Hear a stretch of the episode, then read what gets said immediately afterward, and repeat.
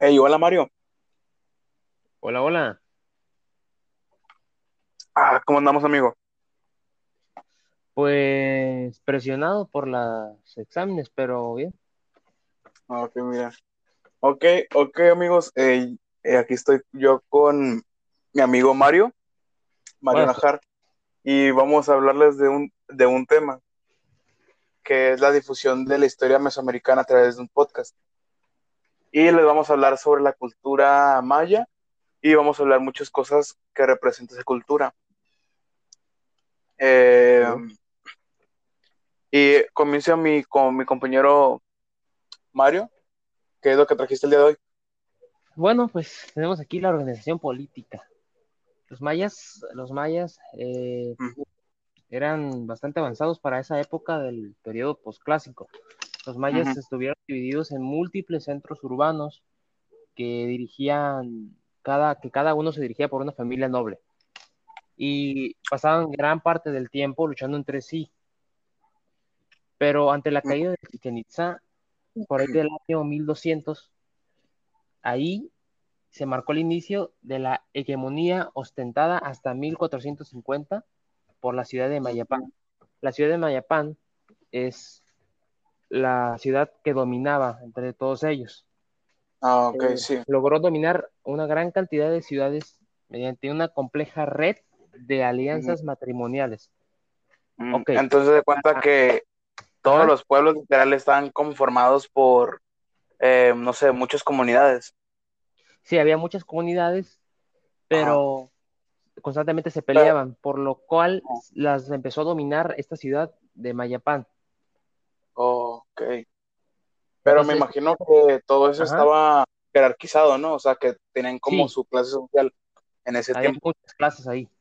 Bueno, entonces, esta ciudad Ah, de Mayapán, que logró sí. dominar a muchas ciudades, tenía una red de, alianza, de alianzas matrimoniales. Esto Ah, aseguraba una ok. lealtad de las noblezas y que los miembros más importantes de sus familias eran llevados a vivir a Mayapán para que se conservara esa red matrimonial de alianzas. Entonces, a la cabeza de Mayapán se ubicaba el llamado Halash Yunik. Es una especie de rey, emperador, monarca, príncipe o gran señor. O sea, el más top de todos, ¿no? Me imagino. el top, el de arriba, Mm, el jefe, sí, el el crack. jefe. Según los ¿de propios testimonios mayas, sus Sí. atribuciones incluían la formulación de la política exterior e interior. Ok, con la ayuda Mm, de un consejo compuesto por los principales jefes de los pueblos. Un tipo ah, una- como la ONU. Todos ellos eran una asociación que, se, que tenía una alianza entre todos ellos. Algo muy parecido a, a lo que es a- actualmente la ONU. Ah, ok. Bueno, Y pues yo, era yo tengo aquí. Ajá. yo, yo tengo aquí lo que vendría siendo, perdón por interrumpirte, pero yo, yo también te iba a hablar de sobre eso, de que aquí yo tengo sobre la economía maya. Ajá. Eh, haz de cuenta que la economía maya estaba, o sea, estaba enfocada principalmente en agricultura. O sea, literal, ellos eran los que sembraban, eh, recogían los frutos, o sea, en ese tiempo ellos tenían campos gran, mm, o sea, muy, muy grandes y Claro. sembraban un montón de cosas. Y después de cuenta de que, pues, aparte de hacer eso, ellos implementaron eh, herramientas para poder, eh, para poder eh, pues, cosechar los frutos y todo eso. Y también como claro. tenían no- novedosas formas para realizar los cultivos, o sea, tenían muchas técnicas. Ah, ok. Y, y aquí estoy viendo, y o sea, ellos lo que más sembraban vendría siendo lo que es el maíz. O sea, era su, su literal, su principal fuente de, de comida, o sea, el maíz. Sí, de, de comida y de y monetario, ¿no? También. Sí, ajá, monetaria. Era lo que más se movía en esos tiempos. Claro. Sí. Mm, Entonces, recordemos que esta también está ubicada en, en lo que sería Mesoamérica, que es una de las regiones donde más se da la, la agricultura, más frutas, más verduras sí, y todo eso. más prote- todo eso. Eh, Por lo cual y ellos aprovecharon esto. Sí, ellos aprovecharon mucho eso.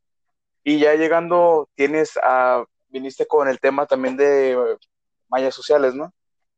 La cultura Sí, social. de las de ellos también tenían una sociedad muy desarrollada y, bueno, como la actualidad, porque esta, esta sociedad maya estaba organizada jerárquicamente y se distinguían cuatro clases sociales. Primero, la, la nobleza.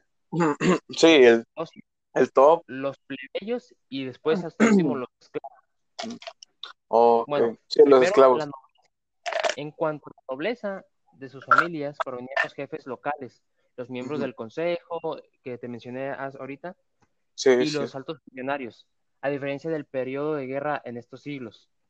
En cambio, los sacerdotes que habían ejercido el poder político durante el periodo clásico ahora estaban abocados a la mantención de los templos. O sea, solamente antes eran mayores, los bajaron a solamente que le dieran más mantención a los templos, a la vida oh, religiosa y sobre todo ellos también eran como un tipo científicos porque los asignaban a las ciencias y a la religión. A lo contrario que pensamos ahorita que pensamos que eso puede estar peleado a la ciencia y la religión, pero no.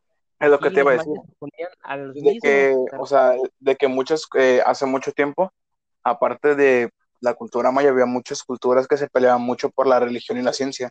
O sea, literal había, literal la religión era fundamental en esos tiempos, o sea, en otras culturas. Sí. Y haz de cuenta de que literal te llegaban a fichar de, de brujo, de bruja, por simplemente creer en la ciencia y experimentar con, eh, con múltiples cosas. Sí. Y así. Eh, pues yo... De ellos, y... entendían que la ciencia no era algo malo, pues ellos la aceptaban, incluso los sacerdotes eran los que experimentaban con las ciencias. Ajá. Sí, estaban como que ni muy, ni tanto para acá, eran como que muy, muy reservados en ese tema. No se metían mucho. Claro.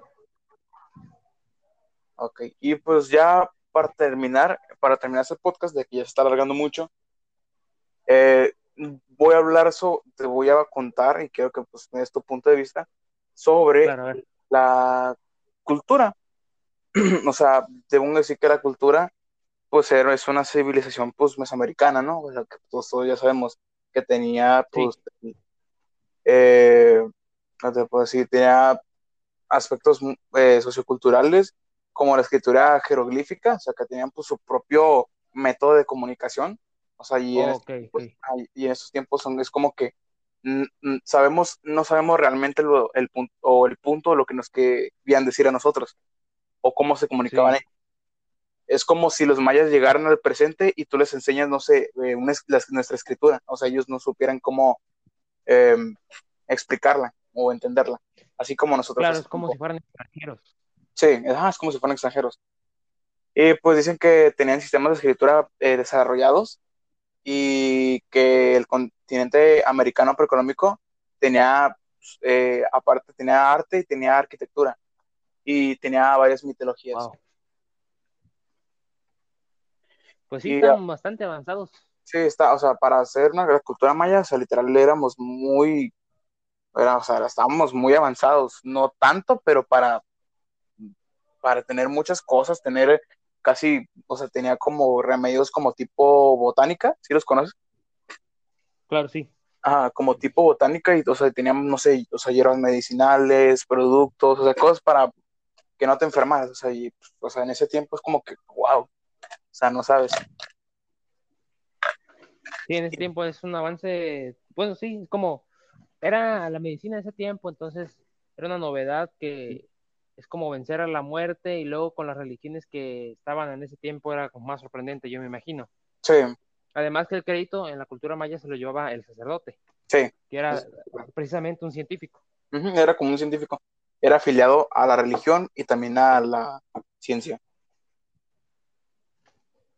Y pues, y pues ya por último, eh, tenía pues eh, notables puntos de vista, o sea, que eh, tenían astronomía, o sea, tenían, no sé, como su tipo, no sé si has visto, que pues, no sé cómo se llama, le creo que la torre, el, ajá, la torre, y que pues representa que cada, creo que cada uno tiene como 65 escalones o no sé cuántos, pero haz de cuenta que de todos esos escalones son como cuatro hileras, que marcan los 365 días del año.